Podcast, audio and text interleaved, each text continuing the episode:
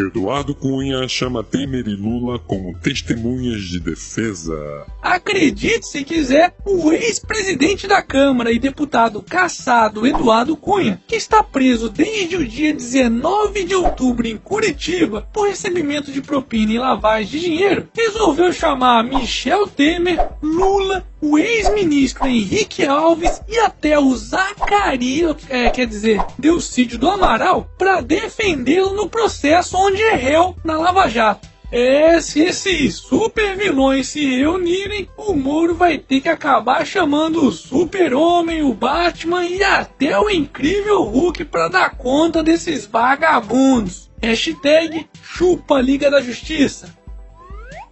Por causa de ocupações, 191 mil alunos farão o Enem nos dias 13 e 4 de dezembro. Pois é, mais de 190 mil alunos inscritos para participarem do Enem, o Exame Nacional do Ensino Médio, terão suas provas adiadas por causa das invasões promovidas por meia dúzia de vagabundos. Só para vocês terem uma ideia, já são mais de 300 locais de prova invadidos por esses tais estudantes. Isso sim é que é uma verdadeira aula prática de desperdício de dinheiro público. Afinal de contas, o adiamento dessas provas do Enem causará um prejuízo de 12 milhões de reais aos cofres da União. E imaginar que esses arrombadinhos estão protestando justamente contra a PEC do teto, que visa economizar e racionalizar os gastos do governo com os recursos que saem dos nossos bolsos.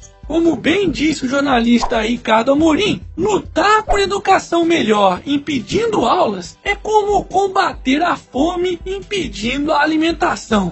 Hashtag ocupar biblioteca ninguém quer, né? Momento. Jabá. E aí, já deu seu like nesse vídeo? Não? Ih, caralho, tá comendo mortadela, é? Dá like nessa porra aí, bora bugar esse YouTube do caralho. Aqui é canal do otário, porra.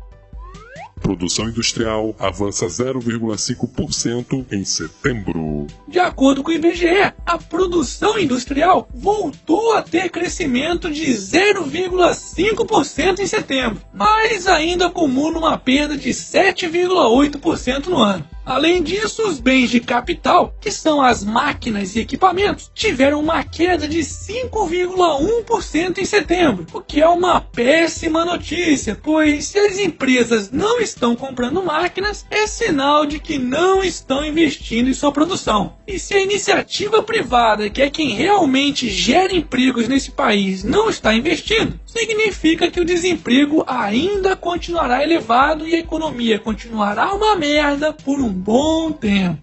Hashtag herança maldita. E para finalizarmos essa edição, Mara Maravilha diz que Cléo Pires não para com homens e a atriz rebate. é mesmo é. Foda-se.